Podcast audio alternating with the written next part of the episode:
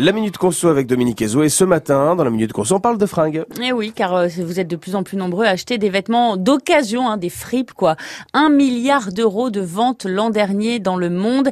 La consommation responsable aussi pour s'habiller progresse, Dominique Ezoué. Alors acheter des vêtements d'occasion, c'est maintenant une tendance de fond du marché de la mode. Selon l'Observatoire économique de la Fédération du prêt-à-porter féminin, il s'est donc vendu l'an dernier pour presque un milliard d'euros de vêtements de seconde main. C'est un marché qui a beaucoup évolué. Dans un premier temps, pour acheter des vêtements d'occasion, il y avait les dépôts-ventes qui vendent les vêtements et accessoires de clients moyennant une commission, et parallèlement les magasins, mais surtout les entrepôts des associations caritatives, comme Emmaüs par exemple. Entre les deux, les amateurs d'occasion pouvaient aussi se fournir sur les stands de fripes des brocantes, vide-greniers et autres marchés aux puces.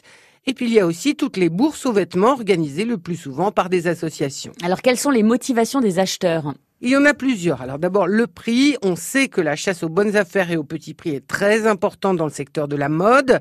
Les consommateurs consacrent des budgets de plus en plus réduits à leur habillement. Selon le cabinet Brian Garnier, ces dépenses qui représentaient 8% du budget dans les années 60 ont été ramenés à 4% aujourd'hui. Les vêtements d'occasion sont forcément moins chers que les neufs.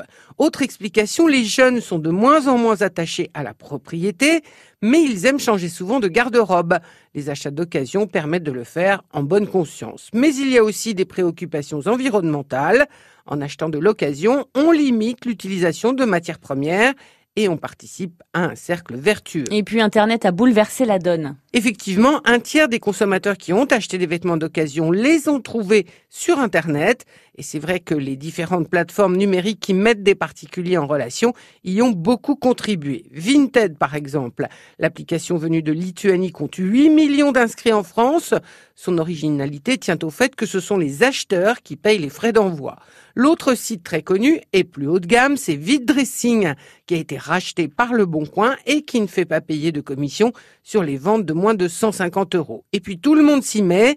Camailleux, par exemple, a lancé un vide dressing en ligne et les Galeries Lafayette ont lancé un dispositif, mais uniquement dans leur magasin lyonnais. Dans les deux cas, il faut se rendre en boutique pour récupérer les achats. Minute conso à retrouver en ligne sur francebleu.fr.